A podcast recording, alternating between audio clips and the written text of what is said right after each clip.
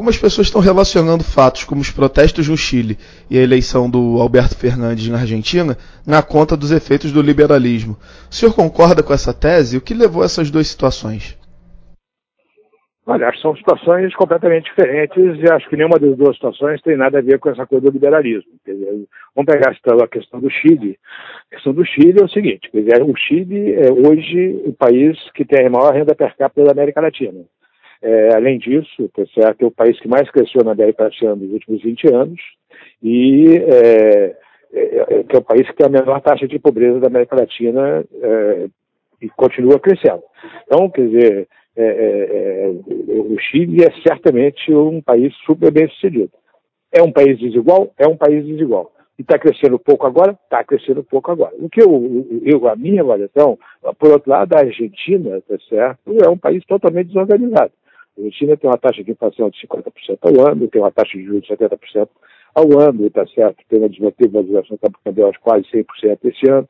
Ou seja, a Argentina realmente é um país que está completamente desorganizado, não tem nada que. Nada, quer dizer, a economia está funcionando muito mal, tem uma dívida muito grande, toda indexada, toda denominada em dólares, e, dizer, então é um país que está caminhando claramente para uma desorganização. E a, a expectativa, o que foi dito ao longo da campanha, gera uma expectativa muito ruim sobre o futuro da Argentina.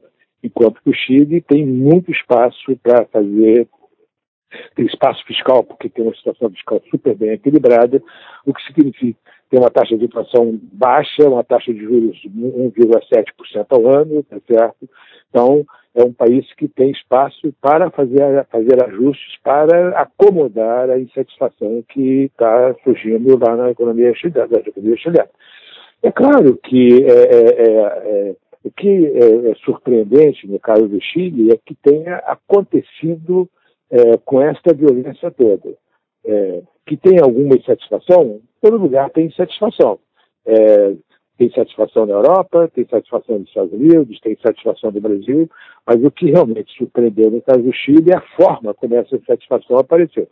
Isso aconteceu no Brasil em 2013, né?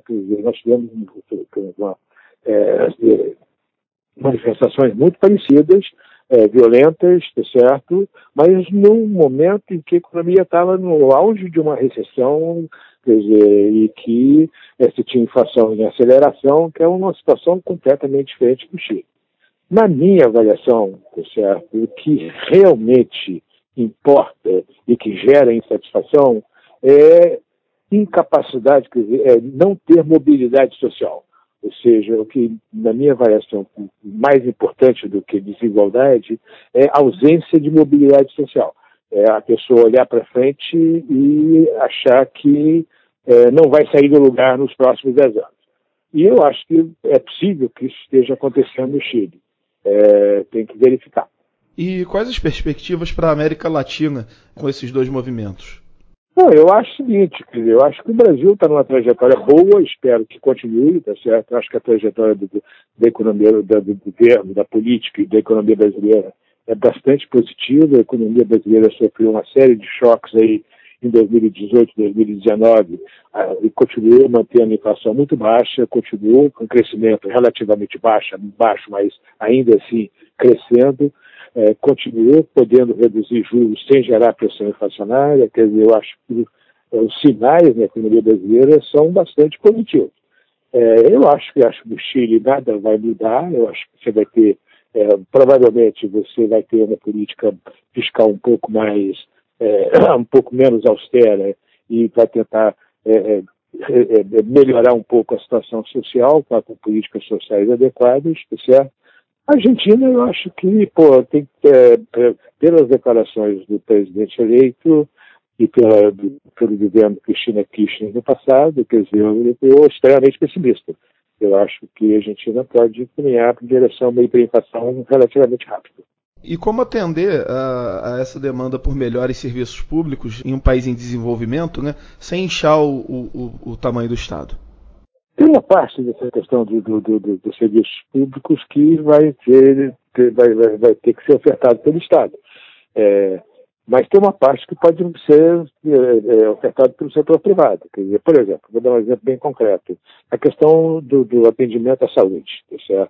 É, no Brasil, dizer, você tem um sistema de seguro de saúde que é extremamente rígido, que as seguradoras têm que oferecer quase tudo que é necessário para que a seguradora tem muito pouca liberdade de desenhar a estrutura do seguro de saúde que ela está oferecendo. Isso significa que o custo do seguro de saúde é muito alto.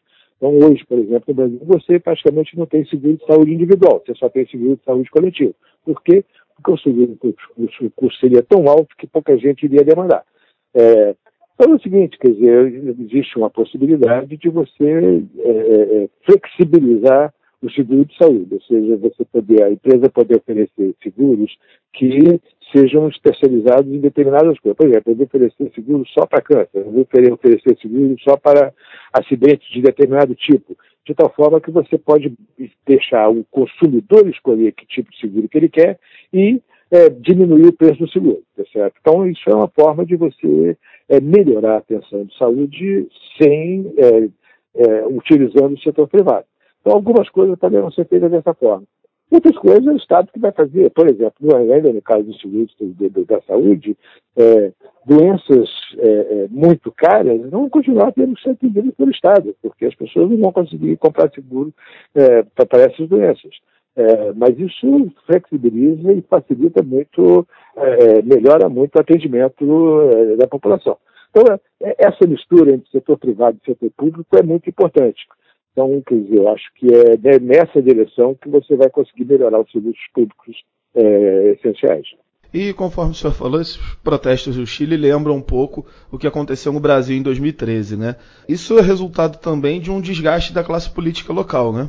É, quer dizer, na verdade, existe o mesmo tipo de problema que a gente tem no Brasil. Os políticos, os, os políticos têm um salário muito alto para os níveis de salário na sociedade, tem muita corrupção, a, a corrupção é, é, é você tem um problema é, de dificuldade de, de, de, de, punir o corrupto, tudo isso, é, em certo sentido, é similar ao que a gente estava acontecendo no Brasil lá em 2013 e certamente isso é importante para explicar é, é, é, a explosão que aconteceu lá em 2013 e que aconteceu agora, essa insatisfação em relação à, à impunidade com a corrupção, ao fato de que os políticos são é, é, é, atende a seus próprios interesses em vez de atender o interesse da nação.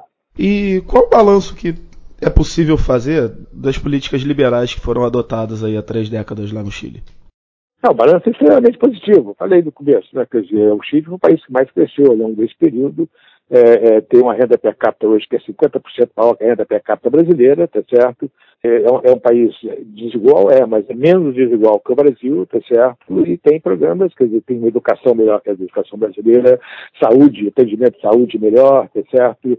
Todos os indicadores chilenos são praticamente, praticamente todos os indicadores chilenos são melhores que os indicadores brasileiros, tanto os indicadores econômicos quanto os indicadores sociais. E, José, no caso da Argentina, é, o governo Macri teve algumas políticas aí, como congelamento de preços de produtos, é, e, e, também não fez privatizações.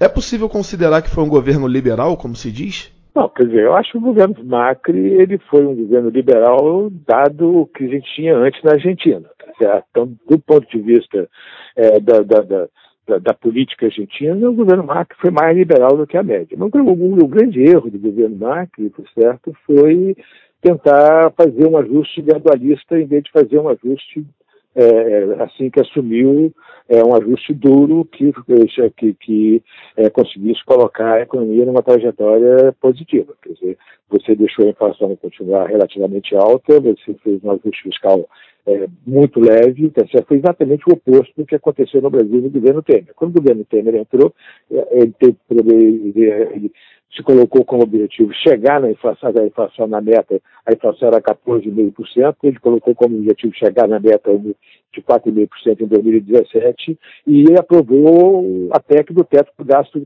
do crescimento do gasto público. Isso mudou a dinâmica é, da economia brasileira o governo Marx tentou fazer esse processo gradualmente. Eles achavam que, é, que no caso do governo Temer, dizer, um, dos, um dos, uma das consequências foi o momento da taxa de desemprego, uma recessão em 2000, que continuou em 2016, mas que a economia voltou em 2017.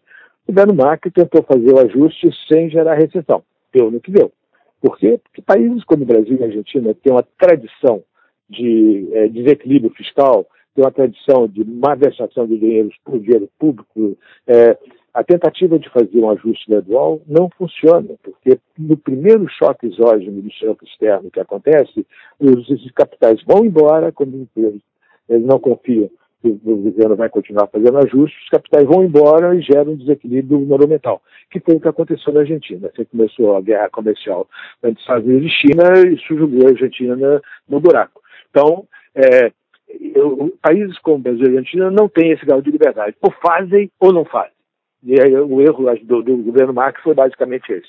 E o senhor falou agora que a perspectiva é ruim né, para para a Argentina e o novo presidente já anunciou medidas intervencionistas aí.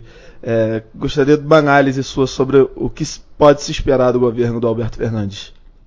Olha, é, quer dizer, é difícil porque às vezes as pessoas falam uma coisa e fazem outra, tá certo? Mas se ele fala, fizer o que ele está dizendo que vai fazer, eu acho que vai ser um desastre. Ele está falando em congelar, congelar preços é, e controlar a taxa de câmbio. A América Latina é, é, já fez isso, o Brasil fez isso várias vezes, a Argentina já fez isso várias vezes, é, outros países da América Latina fizeram isso várias vezes e sempre deu errado, nunca deu certo. O resultado no final é mais inflação, menos crescimento, mais desemprego e etc. Então, é, se ele realmente seguir essa trajetória, eu acho que a gente já está caminhando para uma hiperinflação.